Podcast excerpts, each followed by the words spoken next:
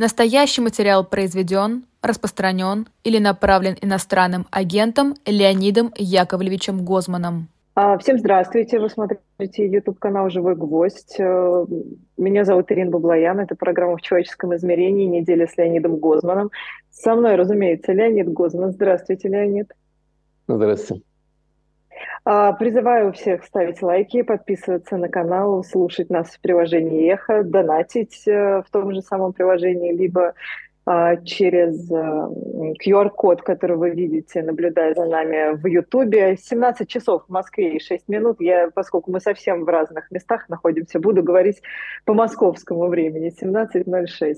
А, программа наша, как всегда, состоит из трех частей. А, психология события – это первая, первая рубрика, первая часть нашей программы. Мы выбираем самые яркое, наверное, главное событие недели и обсуждаем ее немного с не только с политической стороны, но и с человеческой и психологической. А, понятно, что все говорили про визит Си Цзиньпиня э, к Владимиру Путину. Мы с вами на прошлой неделе уже даже начали об этом говорить и думали, вообще приедет он или не приедет из-за некоторых э, как сказать, этих значков, которые, которые повесили на Владимира Путина, мировое сообщество повесило на Владимира Путина, но приехал. Вот. Ну и давайте а с вами мы обсудим, как это... Я слышу какой-то шум. Я, я... Вы да, меня хорошо здесь... слышите? Я вас очень хорошо слышу. Я не знаю, мешает ли это аудитории. Вот кто-то, вы сказали, мы с вами в разных местах, кто-то сказал, что э, ракеты, которыми э, Путин бомбит Украину, они детонируют в России и нас разбросало по свету. Это очень mm-hmm. замечание. И действительно, вот мы все в разных местах оказываемся и в разных, так сказать, даже условиях ну, такого звукового комфорта. Ну вот надеюсь, Ничего страшного. Нет, нет, ничего Нормально. не мешает. Я просто подумала, что может быть у меня здесь что-то. Да, ну нет, ну вот, нет. Э, значит, визит, визит Си. Ну как вы это видите, Леонид? Ну, вы знаете, смотрите, э, э, это обычно вот такие межгосударственные вещи, они от человеческого измерения, в котором мы с вами стараемся находиться, они достаточно далеки.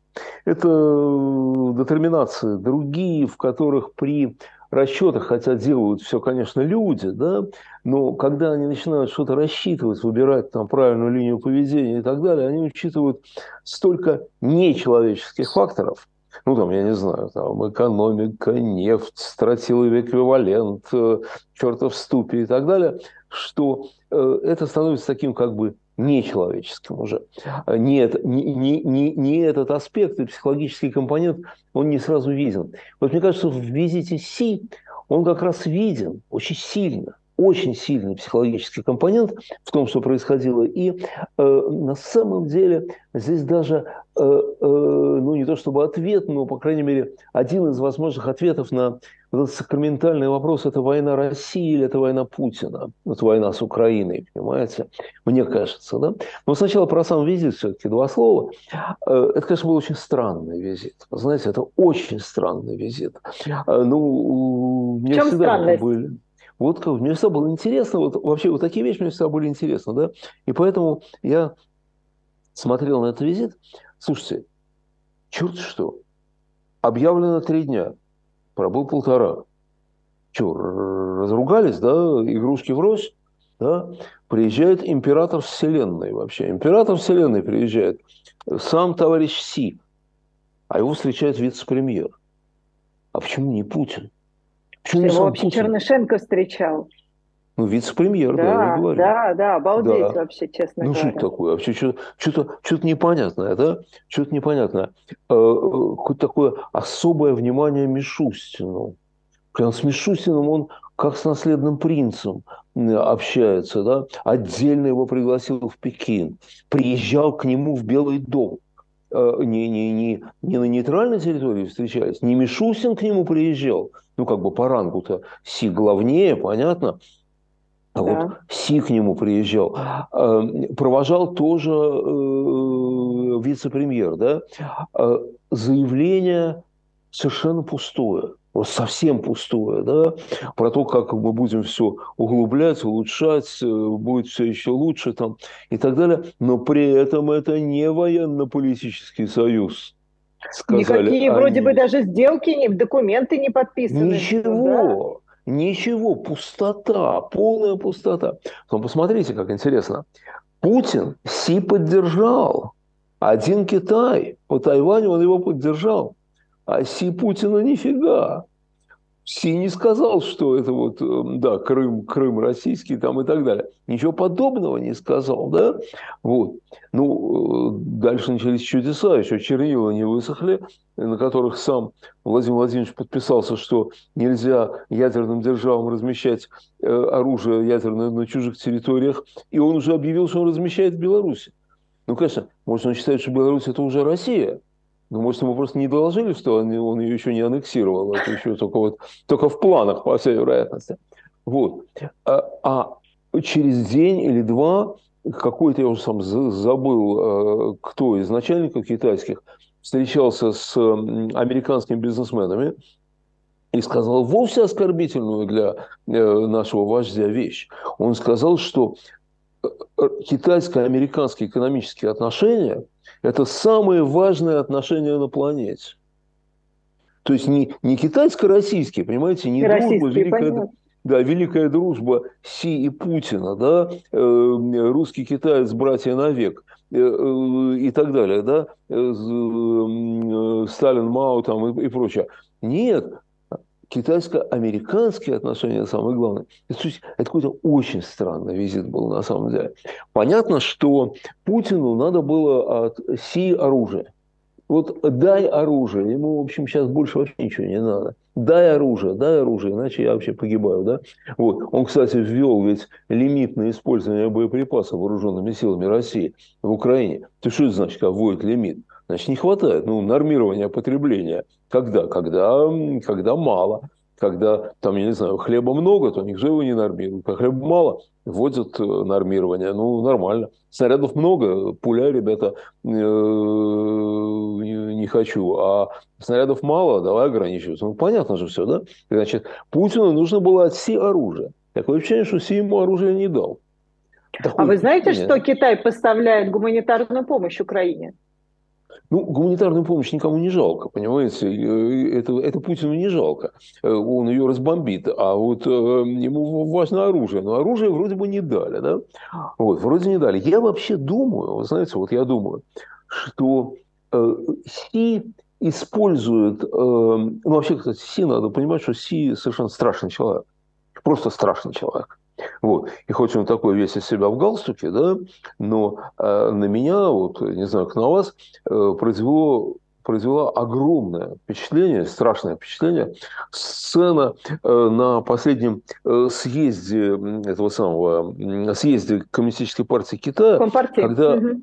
когда они выводили из президиума, под руки выводили прежнего лидера Ху Цзинтао. Понимаете, я не потому, что я симпатизирую Ху я никому из них не симпатизирую, из китайских диктаторов, но Понимаете, там же есть же какие-то человеческие еще отношения. И э, вот если вы видели эту сцену, и, а вот зрители, может, это вообще я бы советовал пересмотреть, потому что она, она в человеческом плане, она потрясающая совершенно. Да? Вот Хузентау подходит, и сила его выводит из президиума, и он смотрит на Си. Как же так? Как же так? Подожди, как, как же так? А Си совершенно сидит с такой легкой улыбкой и смотрит в зал, и как будто вообще не видит, что здесь происходит. Вы знаете, это, конечно, страшный человек. Просто страшный человек, на самом деле. Вот. Но я думаю, что, конечно, все там такие. Ну, страшно но... в смысле жестокости страшно. Да, конечно, конечно. Жестокости, способность вот так перешагнуть через человека. Вы понимаете, ведь его же с Худзинтао связывали какие-то человеческие отношения. Ну, иначе же это быть не может, да?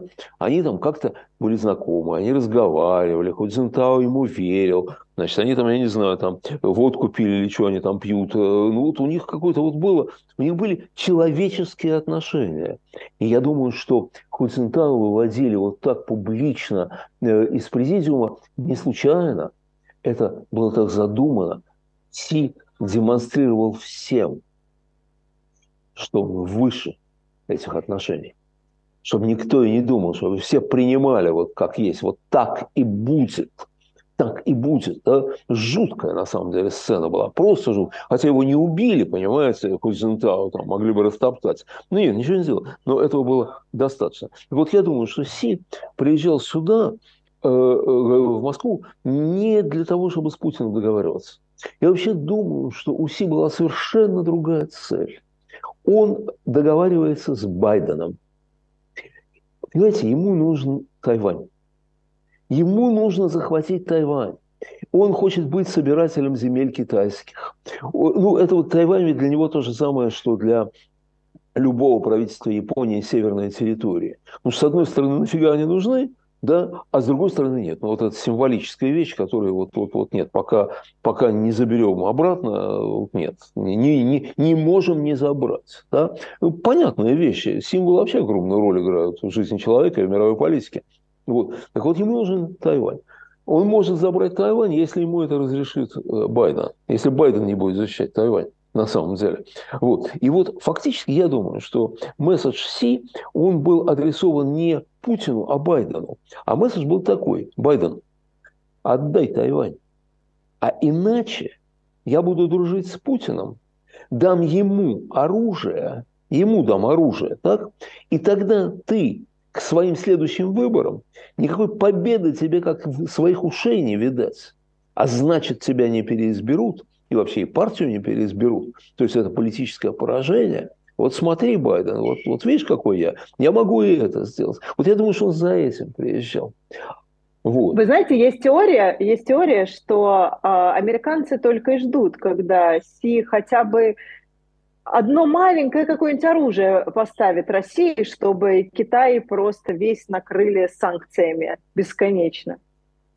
Вы знаете, я не уверен, что они могут это сделать, честно говоря. Да? Это, конечно, надо говорить с экономистами. Я исхожу из общих соображений. Понимаете, когда люди вот так сильно, ну, субъекты, два субъекта, Соединенные Штаты и Китайская Народная Республика, так сильно связаны друг с другом, Э, а они связаны очень сильно, потому что там, ну, что-то, ну, собственно, во всем мире, э, что бы ты не покупал, там написано «Made in China». Да, вот, э, вот, вот, вот, вот и все. Made in Практически на всем, да, да, это правда. От штанов до айфонов Made in да. China, да. Поэтому понятно, что американцы главнее, потому что американцы покупают у Китая джинсы и все прочее, да. Но я не уверен, что они могут так уж прямо размахивать руками и накрывать Китай санкциями. Вот у них тоже будут проблемы очень серьезные. Ну, это, э, это, этого я просто не знаю. Да? Я просто этого не знаю. А, э, я не знаю, знает ли, знает ли вообще э, кто не, знает ли вообще кто-нибудь. Вот. Но думаю, что Си просто использовал Путина как такой инструмент, пугал, как пугалку для Байдена. У, у американцев в этом случае очень тяжелая ситуация, между прочим, потому что вот это вот э, требование Си, это фактически что, если перевести на человеческий язык? Предать Тайвань.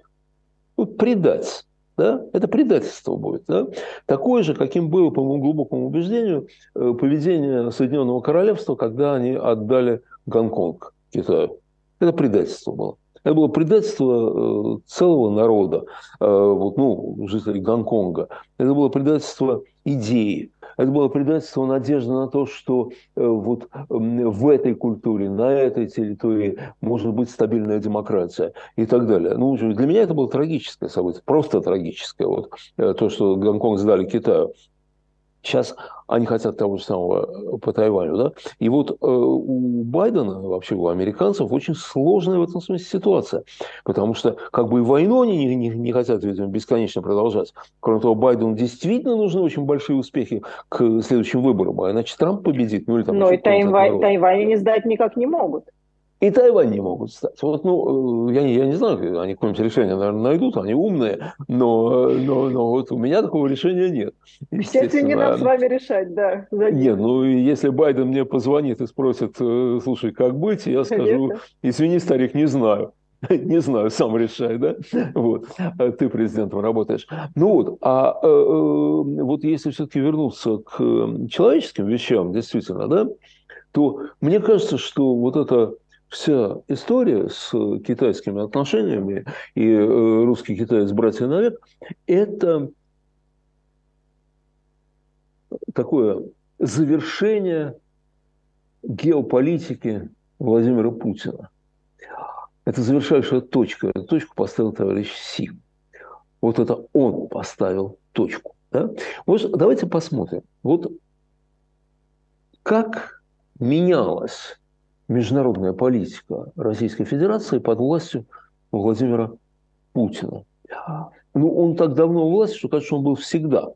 Э, говорят, нет ни одного кота, который родился бы до него. Э, все коты родились уже при нем. Э, вот. И люди многие родились при нем, на самом деле. Да? Огромное вот. количество. Уже, да. причем успешных да, журналистов, да, да. да, не видели никого, кроме Владимира Путина. Ну, ну еще Дмитрия да. Медведева, понятно, да, но ну, это, это, тоже, самое. то же самое. Да. Это абсолютно то же самое. Э, вот, э, знаете, исполняющий обязанности президента, это так, несерьезно. Временно исполняющий.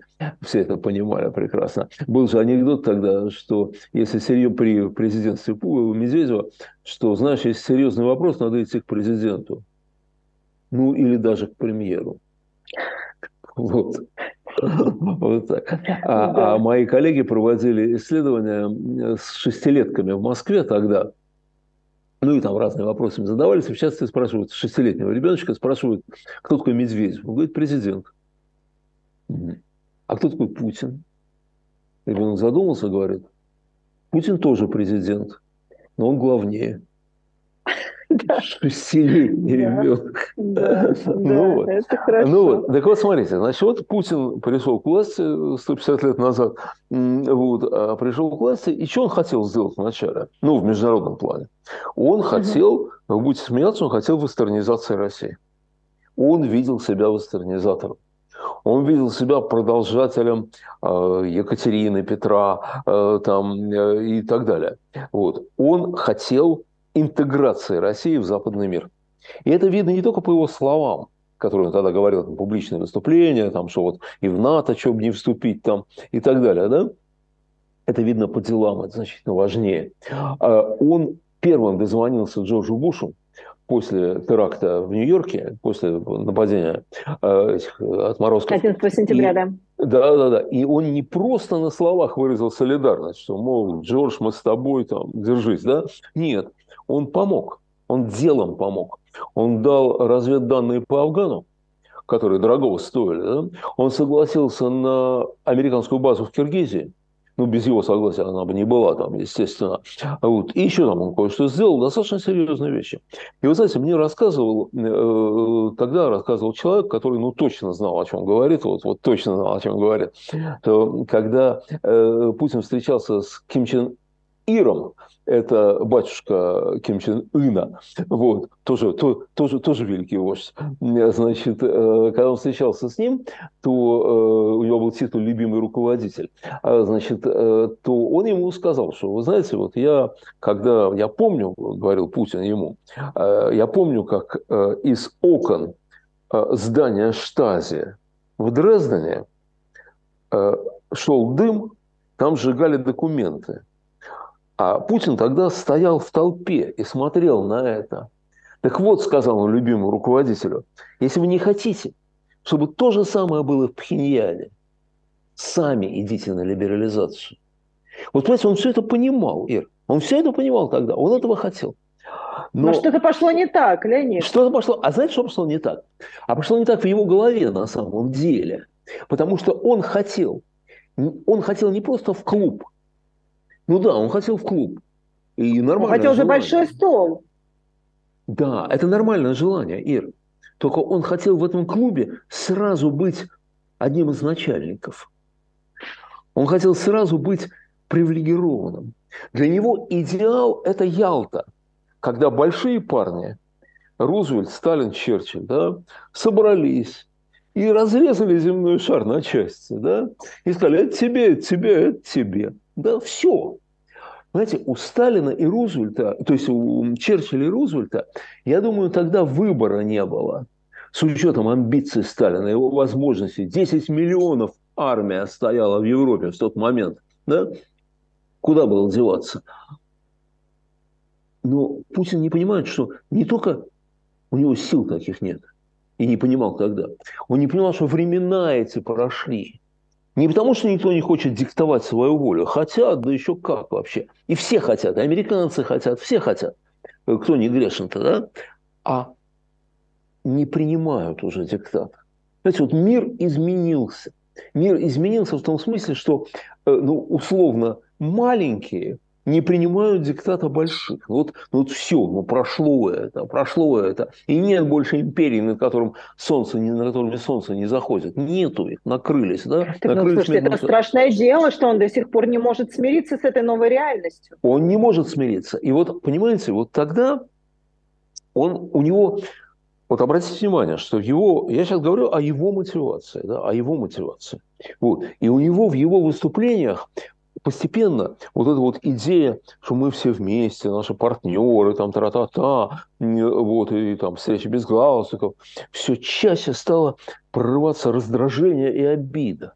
Ну что же вы руку-то протянутую от, отталкиваете, да? Мы же хотим как лучше. Вы вспомните, вот апофеозом была Мюнхенская речь, которая была еще, я вам скажу, страшную для либеральной общественности вещь она по содержанию это была еще вполне разумная. Вполне еще была разумная по содержанию. Потому что американцы действительно ошибок натворили. Это правда. Это правда. И он схватился за эти ошибки. Да? Но там же не это важно. А важно те эмоции, которые за этим стояли. За этим стояли. Вы вот, я, я хочу как лучше, а вы не хотите. Вы, вы нас не уважаете. Там и так далее, и так далее. И вот, понимаете, дальше произошло совершенно трагическое изменение. Трагическое для мира. Да? Вот э, в психологии личности есть такое понятие э, aspiration level, уровень притязаний. Уровень притязаний. Ну, то есть чего я хочу достичь? Чего я хочу достичь и без чего я чувствую себя э, несчастным, неудачником, лузером там, э, и так далее. Да? Это у каждого разное. Понимаете, кто-то хочет Нобелевскую премию. И пока он не получит Нобелевскую премию, он несчастен. Понимаете, вот несчастен он, да? Вот. А кто-то хочет, чтобы его назначили начальником отдела. Э, и это тоже будет эм, счастье, все будет хорошо. Да? Э, значит, э, там, для очень многих советских людей, например, символом жизненного успеха был, была машина. Да, вот смог купить машину, ну, значит, ты солидный, успешный человек, ну и так далее. Да? Вот. Естественно, это корректируемые вещи. Да? И обычно, вот если у тебя не получается Нобелевская премия, и ты в какой-то момент понимаешь, что нет, не надо мечтать о Нобелевской премии, да, я буду мечтать о чем-то немножко более скромном. Не обязательно сразу так, совсем вниз куда-то ухнуть, да, но там, допустим, я хочу э, быть э, там, профессором хорошего университета например, да, ну, Нобелевку я, наверное, не получу, но, но все-таки я хочу быть профессором университета, который входит там в топ-100, например, да, ну, что-нибудь вот такое, да, вот. То есть вот должна быть такая коррекция, да, а если у меня получается, то э, э у меня может быть более высокий уровень притязаний. У Путина не получалось. Вместо того, чтобы отрефлексировать, почему не получается, попробовать как-то иначе достигать этой цели. Ну, например, э, жизненным уровнем населения, там еще чем-то и так далее. Или отказаться от этой цели, понимать, что она нереалистична, Ялта не бывает, да? Он поставил перед собой более амбициозную цель. То есть получилось наоборот, понимаете? Нормальный человек должен снизить, а он, наоборот, повысил. А повысил он куда? Он возглавит антиамериканский мир – вообще возглавит, понимаете? Все, мир под властью этого большого дьявола. Он не использовал слова большой дьявол, как его будущие союзники, вот всякие там талибы и прочие. Но фактически мир под властью США, которая э, символ зла там и так далее. И вот У него создать... получилось. Нет, конечно, кому он нахрен нужен, о чем вы говорите? Вот. Кто его принимал как лидера, да? Э, понимаете, не может стать лидером страна, погрязшая в коррупции, лжи, лицемерии, э, нищете. Но она не может быть лидером, это не получается. Это не получается. Можно подкупить двух-трех диктаторов мелких. Можно задурить голову э, тупым и необразованным обывателям в разных странах. Это да. Но недостаточно ядерного оружия. Нет, недостаточно. Конечно, не получилось. И никто из серьезных... Но только, для, только внутри страны получилось. Внутри более-менее получилось. Но, понимаете, вот серьезные антиамериканские люди в мире, они его, конечно, не приняли в качестве вождя. Ну что вы, что вы, китайцы приняли, турки, э, иранцы. Ну нет, конечно. Конечно, нет.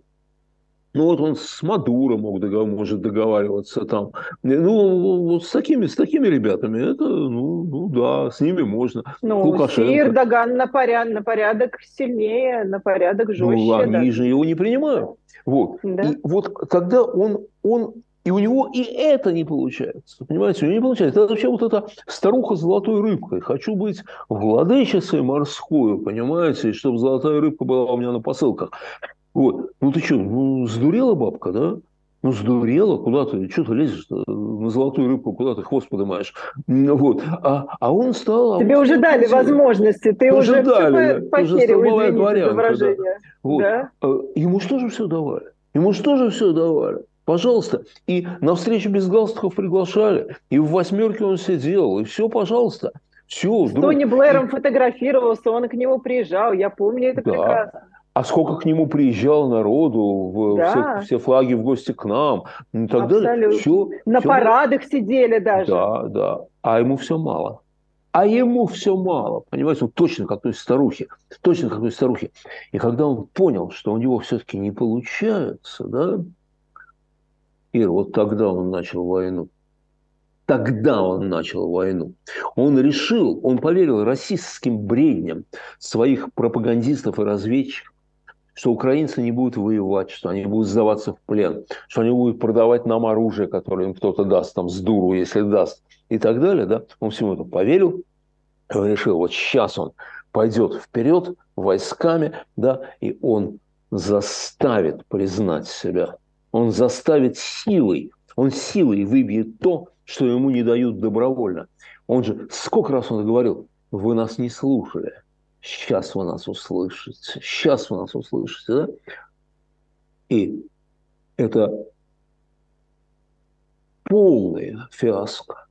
Полная фиаско. Понимаете, я не знаю, чем закончится война. Никто не знает. Никто не знает. Этот ужас, этот ужас еще будет продолжаться, конечно, какое-то время. Но это, конечно, уже поражение. Потому что никогда, мне, мне кажется, что никогда за историю России наша страна не демонстрировала такой неадекватности, такой слабости. Вот вообще никогда такого не было в истории, да, чтобы вот так неадекватно. Вы посмотрите, он же продемонстрировал... Сейчас слабость перед Китаем?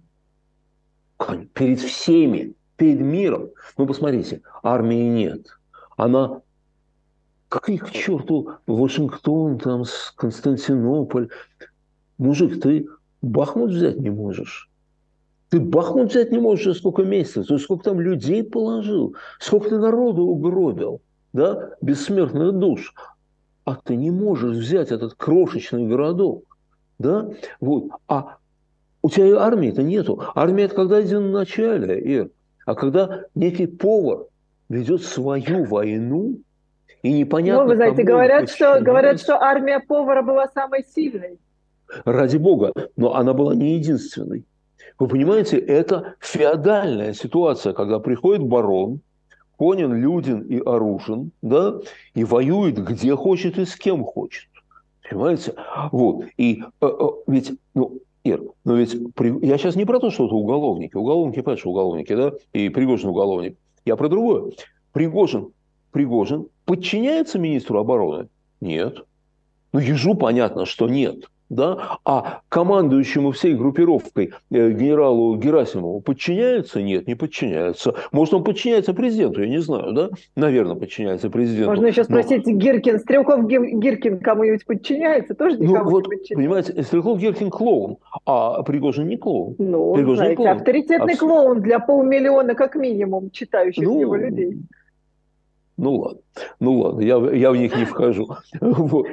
Значит, так вот, понимаете, значит, смотрите, армии тоже нет такой. ВПК тоже нет. Ну нет уже ВПК. Если он ищ бегает по миру, его эмиссары бегают по миру и пытаются купить оружие у Северной Кореи, то значит нету ВПК. Вот этого понты такие, у нас военно-промышленный комплекс и так далее. Да? Он же продемонстрировал, что и ВПК нету. Правильно? Слушайте, а ведь лидера тоже нету. Ну, нету лидера. Потому что, я очень помню, мы позже с вами это говорили. Где народные протесты против того ужасного оскорбления, которое нанес Международный уголовный суд? Ковидные ограничения нельзя, Леонид. А, да, да, я, я понял. Я понял, Все. я понял. Единственное, Решили что, значит, этот самый товарищ Володин решил э, э, запретить деятельность Международного уголовного суда в России, да? Вот. Но вы знаете, что до этого депутаты вывели Россию из-под юрисдикции страшного суда. Они да. своим, своим решением, да? Вот. То есть, понимаете, нету возмущения той обиды, которую нанесли нашему вождю. Э, кто-то доволен, как некоторые вроде нас с вами, да? Кстати, для довольных хочу напомнить, что прокурор э, Гааги, э, Международного суда сказал, что ордер пожизненный. Он пожизненный, он не снимается. Вот. Мелочь, а приятно. Но... То есть, либо будет умирать военным преступником, либо будет либо его будут арестован. Судить. Да. Другого варианта нет. Ну, нету, нету, это пожизненно. Нет, он может быть, он может явиться в суд, будет судебное разбирательство, и суд его оправдает. Это возможно, в принципе. И случаи такие были. Такие случаи были неоднократно. Вот, он, же, он же не явится. Он же не явится. Так вот, такая жуткую, он привел, это такое фиаско, такое поражение общее, да, вот. И, понимаете, конечно, визит товарища Си, вот это его, э, э, есть фотография чудная во время этого визита была. Э, они сидят, Си и Путин, сидят точно так, как сидит Путин и Лукашенко. Вот были такие фотографии Путина с Лукашенко. Путин сидит и так вот, так расслабившись, и так свысока, презрительно смотрит на Александра Григорьевича.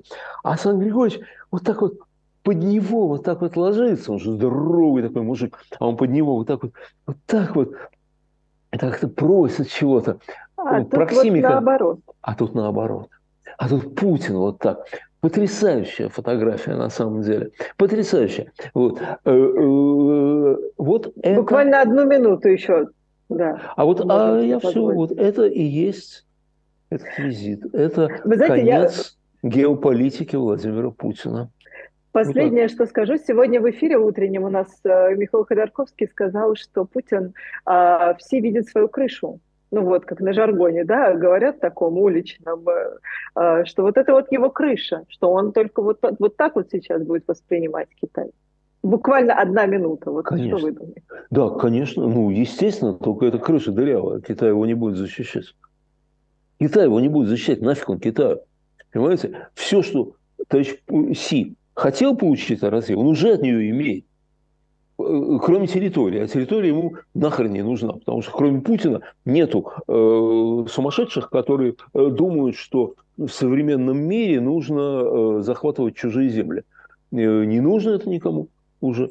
Не нужно, и поэтому э, я не думаю, чтобы Си был э, надежной крышей для, для э, Путина. Не, крыша у него вот круговая оборона в бункере. Э, и, конечно, вот, понимаете, за это унижение он будет расплачиваться. Он будет страшно расплачиваться за это унижение. Только он с нами будет расплачиваться. Со своим народом он будет расплачиваться, понимаете? Он... Потому что до них теперь точно дотянуться не может он точно, он будет еще больше ненавидеть Россию и народ России. Еще больше, чем он ненавидел раньше. Вы знаете, это про Гитлера писали, что Гитлер ненавидел немецкий народ и ненавидел Германию, ну, по крайней мере, в последние э, месяцы войны. Просто ненавидел. Вот. Я думаю, что Путин примерно так же относится к э, нашей стране, и на ней он будет вымещать вот эту обиду которую ему не нанес не только Си, но вот вся вот эта ситуация. Ну, вы знаете, он ее уже вымещает. И так мы с вами плавно перешли к... Больше половины программы, между прочим, уже прошло. Но мы с вами плавно перешли к... Ну, Китай а, великий. Второй... Да, абсолютно, абсолютно. Я думаю, что мы еще успеем в конце продолжить немножко. А, перешли мы к борьбе со злом. И тут, э, конечно, а, борьба со злом такой перевертыш немножечко, потому что э, борются-то они с тем как раз э, прекрасным, что борются с настоящим злом. Будем мы говорить э, про мемориал. И, кстати, вот мы с вами вспомнили опять, да, про э, Международный уголовный суд, э, который значит, призвал арестовать Владимира Путина. Многие считают, что вот эти вот обыски, которые прошли в правозащитном центре «Мемориал» и в квартирах э, а, сотрудников «Мемориала», это такая вот ответочка Путину международному сообществу. Очень может быть. Помните, говорили, что э, когда депутат Единой России понял, что больше нечего запрещать, он просто пнул собаку. А вот, э, ну, вот, э, да, ему надо же зло срывать на ком-то. На ком-то ж надо зло срывать. Вот он срывает на мемориале. Вот. Но на мемориале, я думаю, что вот когда спрашивали там, а э, зачем, с какой целью они, наверное, на, Абсолютно, на мемориал? да. Да нет, потому что они их ненавидят. Вот просто, понимаете, здесь не нужно объяснения. Здесь не нужно никакого умного объяснения. Ну, послушайте, вот. это какой-то УПГ Кремль просто. Ну да, ну и чего? Ну и чего? Так вот, вот это и есть наша... Ну ты мне не нравишься, наша... я пришел, тебя пнул, ты да. мне не нравишься, я у тебя обыск, ты мне не нравишься, будешь иностранным агентом, ты мне не Конечно. нравишься, запрещенной организацией, террористом, госизмена. Столько ну, законов да. придумали прекрасно. Ну да, да, а можно и без законов, можно, можно, можно и так. Просто, вот, ну, просто понимаете, они их действительно ненавидят. Вы понимаете, ведь у нас страна, потерявшая память. Вот начиная с большевиков, это страна, потерявшая память, реально. Знаете, вот и обратите внимание, что э, в раннесоветских произведениях, там, ну, в книжках, э, потом в фильмах, когда фильмы пошли и так далее, не было стариков. Очень мало было стариков. Это была молодежь. Почти только молодежь. Потому что нет прошлого. Понимаете? Нет прошлого. Человек, старик, который жил до 17 -го года, до 17 -го года стал взрослым, уже успел стать взрослым, который м- сделал какую-то карьеру там, и так далее. Ну, а зачем он? Он не нужен, потому что не было ничего до 17 -го года. Вот вообще ничего не было. Понимаете? Не потому, что все было плохо, а просто не было. Вот мир был сотворен в нулевой точке Великой революции. Вот 20, э, помните, э, когда я тоже то, что прожил, э, какие-то дни ярчайшие, где я вспоминаю одно и то же. 25 первый день. Да, вот 25 октября по старому стилю 17 года – это первый день творения. Никого раньше не было, ничего раньше не было вообще, да. Все, что было, было предтечей того, что было потом. Вот это страна. Как так получилось? Мы же все, как так получилось? Вот эти люди, которые управляют страной, например, они же, они же все время говорят про память, они же бесконечно говорят про память. Они же ее всюду суют. А, э, и что? И чем это мешает? Ну, это как диссонанс. Что, вы говорите, Конечно, не про память, память она отсутствует? Нет, Ир, Ир, нет. Они говорят не про память. Нет. Они говорят про тот образ прошлого, который они придумывают. Это совершенно разные вещи. Знаете, если бы они говорили про память, они бы открыли архивы. У нас же архивы закрыты до сих пор. Ребята, вы, вы что, вы сдурели? Война 80 лет назад кончилась, да? А архивы закрыты до сих пор, до сих пор закрыты архивы. Вот. Нет, они как раз уничтожают память. Они уничтожают память, да? И воспроизводят мемориал... альтернативную.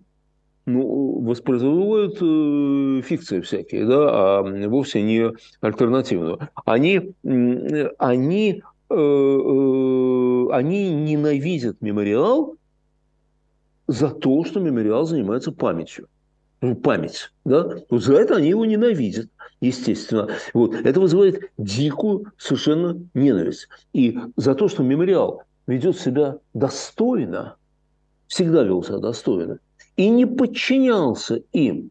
Мемориал ведь что, собственно говоря, говорил в диалоге с государством? Что вот государство, ты как бы, конечно, великое, да, только к нам это все не имеет никакого отношения. Мы хотим знать, как было на самом деле. Мы хотим знать, как было на самом деле. Ты не можешь изменить прошлое. Ты не можешь изменить прошлое. И мы расскажем о прошлом таком, какой, э, таком прошлом, как, какое было на самом деле. Вот мы о чем расскажем. Они это ненавидят. Они ненавидят чувство собственного достоинства в человеке вообще. Любое, между прочим, любое чувство достоинства. Была история про Ростроповича, когда он куда-то там ехал и хотел ехать, естественно, с женой, с Галиной Вишневской. А они его не хотели пускать с Галиной Вишневской. И тогда кто-то из, ну, хорошо к нему относящихся, кстати, тому начальства, ему говорят, знаете что, напишите заявление, что поскольку у вас слабое здоровье, то вы хотите ехать с женой. Ростропович сказал, все понял. И написал заявление. Поскольку у меня хорошее здоровье, я абсолютно здоров, то я хочу ехать с женой. Вот. Он, он, он так написал. Между прочим, то же самое сделал мой покойный учитель один, когда он должен был ехать в ГДР на там, несколько месяцев, его не хотели пускать с женой. Он сказал, без жены не поеду. И вот как же так? Же все согласовано. Говорит, не поеду и все. Вот. И это вызывало у всех восхищение. Он мне потом говорил, вы себе представляете, да че, что же, в какой же жизни мы живем, когда простое чувство собственного достоинства воспринимается как гражданский подвиг? Вот, вот Понимаете, что было, да? И мемориал, мемориал, он же не лез на рожон никогда, да? Они вели себя вполне не знаю, уважительно, там, они не хамили, они не, ничего, да?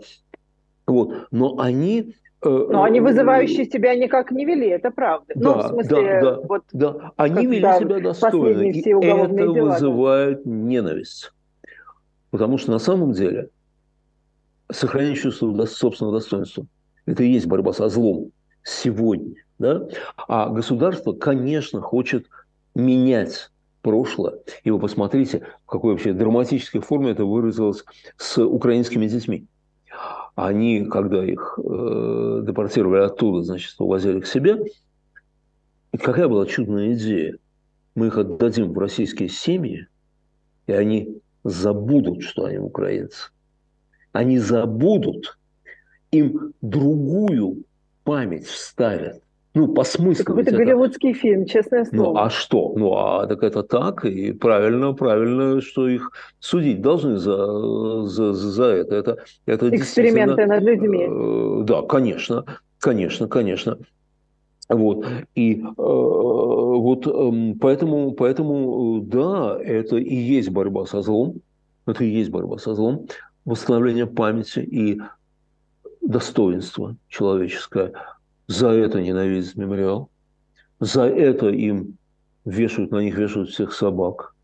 А, вот. Но надо сказать, что ведь эти люди, и Орлов, и все остальные, они же прекрасно понимали, на что идут. Они прекрасно понимали, на что идут. Они знали, чем это должно закончиться. Это все ни для кого не неожиданность. Вот. И вопросы, за что мемориал, за что они наехали, честно говоря, мне кажется странными. Мне кажется, странным было бы, если бы они не наехали на мемориал. Потому что мемориал – это одно из таких передовых колонн э, борьбы с тем злом, которое наша власть из себя, э, из себя представляет. И я думаю, что все равно мемориал победит в конечном счете. Вот. Все равно. Хотя Но решение такая... судов... Но еще такая форма, которую они выбрали. Вы, наверное, читали, да, там выпили всю водку в офисе, все там, значит. Но это вот прям, это просто выглядит, знаете, как вот, вот придраться а как выглядит, мы по существу. Ир, а как выглядит Буча? А как выглядит Буча? Буча. Э, это же все то же самое. Откуда, откуда вы возьмете других-то? Откуда вы других возьмете? То есть понятно, что оперативники есть разные, солдаты есть разные, конечно, да. И далеко не каждый солдат, даже попавший в Украину с оружием, э, мародер и насильник. Конечно, нет. Ну, конечно, нет. Не надо вообще всех под одну гребенку. Нет, да? конечно, вот. да. Да. Но, но есть и как среди э, э, вооруженных сил России, которые сейчас в Украине есть мародеры и насильники, и их, увы, немало, э, так и среди оперов тоже есть вот те, которые э, гадят, выпивают водку, разрушают. Олег Орлов вчера у нас в утреннем эфире с Максимом рассказывал, как к нему домой пришли, говорит, совсем другие а, люди, которые не громили, а вот так вот просто рассматривали Нобелевскую медаль. Хотя понятно, что это не настоящая Нобелевская медаль, Нобелевскую медаль они оставили, да, решили в Россию не привозить, но рассматривали, интересовались, расспрашивали. Вот, да, это правда, разные люди. Нет, так среди них есть нормальные. Понимаете,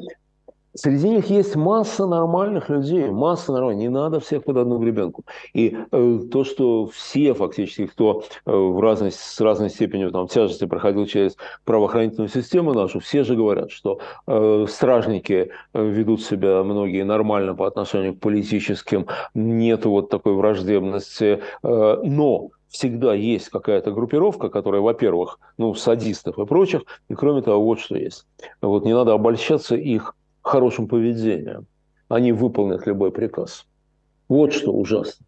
Они его выполнят без удовольствия, но они его выполнят. Я прекрасно понимаю, что там те ребята, с которыми я а, общался, там охранники вот, э, в моем заведении, которые мне выражали респект там, и так далее, и так далее, вот, я прекрасно понимаю, что если приказ будет, они получат приказ, они скажут, ну, Леонид Ильич, извините, что мы можем сделать?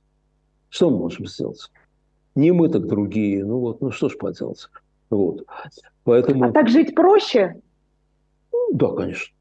Конечно. Конечно. Так вообще просто, и хорошо, и легко. И, и ты живешь в ладу с миром. Ты же не делаешь, понимаешь, в чем дело? Ты не, ты, ты не творишь зла. Ты, ты по собственной воле не творишь зло. Ну, ты ну, конечно. творишь зло да. только по указке начальника. Да, да. А по собственной воле ты, между прочим, можешь даже и добро делаешь. Ты вот этому э, э сумасшедшему Котенку в подъезде водичку принес, а, значит, там да не обязательно котенку подъезду. За, заключенному как-то пошел навстречу. Тоже. Э, они же многие это делают. Почему нет?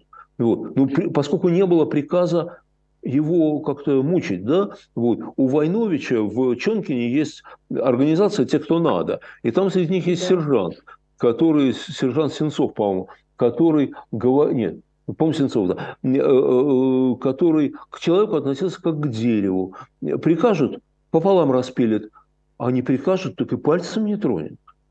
Хороший человек. Хороший человек. Вот. А мемориал борется со злом. Так что это и есть борьба со злом, и им удачи и сил. Хотя, вы знаете, у меня нет сомнений в том, что сил у них хватит. Вот никаких сомнений, абсолютно. Да? С удачей есть хватит. некоторые проблемы, да. С удачей есть проблемы, но исторически они, конечно, выиграют. И ну вот, знаете, смотрите, вот даже те люди, которые сейчас попали под, э, это, под этот каток, ну ведь их дети, их внуки будут ими гордиться. Ну, совершенно очевидно. Абсолютно очевидно. Они герои, и они останутся героями. А эти все, их имен-то никто не запомнит. Ну, вот. Мы с вами переходим к последней рубрике. У нас остается буквально 7 минут до конца эфира. А, по ту сторону событий мы с вами Слушайте, амбициозную задачу поставили. Вы вот, мы с вами вчера разговаривали, да, и как-то сформулировали, к какому будущему мы с вами идем. Но вот послушав первую часть программы, послушав вторую часть программы, становится страшно, к какому будущему мы с вами идем, Леонид. Нет, ну идем мы, конечно, к полному краху, к полному краху, Абсолютно. к жуткой. Там будущего жуткой трагедии. Не видно. Жуткой трагедии на нашей земле.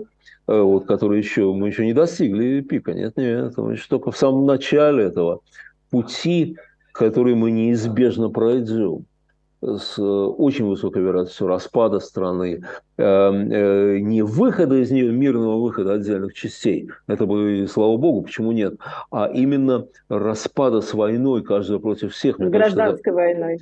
Ну, войной территорий не гражданской, не красных с белыми, да, не идеологической угу. войны, а именно территории. Вот кня, княжество Рязанское с княжеством Владимирским. Вот, вот, вот угу. что становится все более вероятным, мне кажется. Да? Так что нет, наше, наше будущее реальное, оно очень тревожно, мягко говоря. А вот желаемое будущее, к чему стремится наша власть? Знаете, ведь столетиями Россия хотела быть частью Европы столетиями. Екатерина II в письме уважаемым комиссиям писала «Россия – суть европейская держава». Мне, правда, один умный человек сказал, слушай, ведь немецкая принцесса только вступила на трон, что она в России понимала. Вот, как к черту европейская держава. Но, по крайней мере, э, э, государыня хотела, чтобы Россия была европейской ну, державой. Звучало да? красиво, да? Да, этого хотел, этого хотел э, Петр, этого хотел Александр II, Спиранский, Керенский, ну, вообще все, да? Вот. И периодически, довольно часто, к сожалению, появлялись люди, которые хотели особого пути. Особого пути. Вот как-то вот давай вот мы а что такое особый путь? А вот не как вы, а не как вы, а вот как-то вот мы вот так по-особому, мы такие от, отличные там, и так далее. Конечно, а мы все отличаемся. Это как я один хочу, видимо. Ну, конечно. Понимаете, конечно, мы отличаемся от всех, как все друг от друга отличаются. Это естественно вполне. Это вполне естественно. Но когда возникает, усиливается идея особого пути, когда тебе надо оправдать собственное поражение, вот когда у тебя ни хрена не получается, да, тогда ты начинаешь говорить, да нет, это потому что не потому что я хуже других, и поэтому у них холодильники лучше, ружья лучше, еще что-то лучше, да, потому что я лучше других. А в чем я лучше? В холодильниках, в ружьях, э, в автомобилях не получается, да? А, да я самый просто духовный. лучше и все. Я самый духовный. Я самый духовный, у меня с Богом особые отношения, понимаете? Я, я богоносец. Ну и всякая вот эта вот ерунда идет, идет, идет. Вот. И ну, видимо, это давайте как, как, как-нибудь сделаем это первой темой, потому что это долгая, серьезная вещь там, потому что мы не уникальны в этом смысле. Это было в разных странах, это было в Польше, это было в Сербии, это было э, в Германии, это было в, на юге Соединенных Штатов после поражения, которое юг потерпел от севера. Вот. Это везде было. Люди, прежде всего, люди, и мы тоже, прежде всего, люди. Вот. Но тот союз, который нам сейчас строят, который нам сейчас пытаются дать. Вот уже ведь пропагандисты в телевизоре говорят примером Александра Невского, как правильно Путин делает, что он ложится под Китай. Вот как Александр лег под Орду, так вот Путин ложится под Китай, и это и есть самая главная мудрость вот, уже, уже все. Уже Александр Невский не победитель всех на свете, а он просто правильно выбрал, чьим вассалом быть. Да? Что, что, кстати, отвечает реальности. Именно это он и сделал. Да?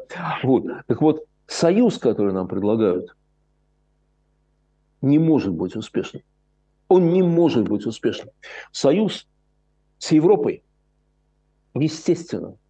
Прочные союзы – это союзы цивилизационные – Европейский Союз – это союз цивилизации европейской или там христианской, вы хотите, да? И это видно по стилю жизни, по зданиям, по э, виду городов там, и так далее, и так далее. Это единая цивилизация, которая, наконец, обрела политическое и экономическое единство – мы не можем быть в таких отношениях с Китаем или с Персией или с кем-то, да, потому что мы другие. Для нас китайцы на одно лицо, а мы для них все на одно лицо. Понимаете? Вот мы чужие для них. С конкретным китайцем можно дружить, можно его любить там и, и так далее. Но с Китаем как с цивилизацией мы не можем жить. Это, это, это не наше. Это не наше. И дело не в том, младшие партнеры или старшие. В Европе, в, европейском, в европейских союзах всяких военных, экономических, тоже есть старшие и младшие.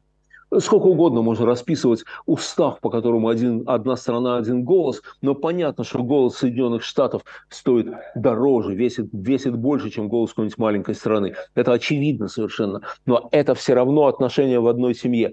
Наши отношения с Китаем не могут быть отношениями в одной семье. Можно жить вассальной зависимости от Китая? Можно. Конечно, можно. Под Ордой жили и ничего. Но знаете, к чему это приведет, Ир? Это исток оптимизма. Возникнет национально-освободительное движение в России. Как оно возникло против татар, так оно возникнет против доминирования Китая. И активисты и лидеры этого движения начнут искать союзников в Европе.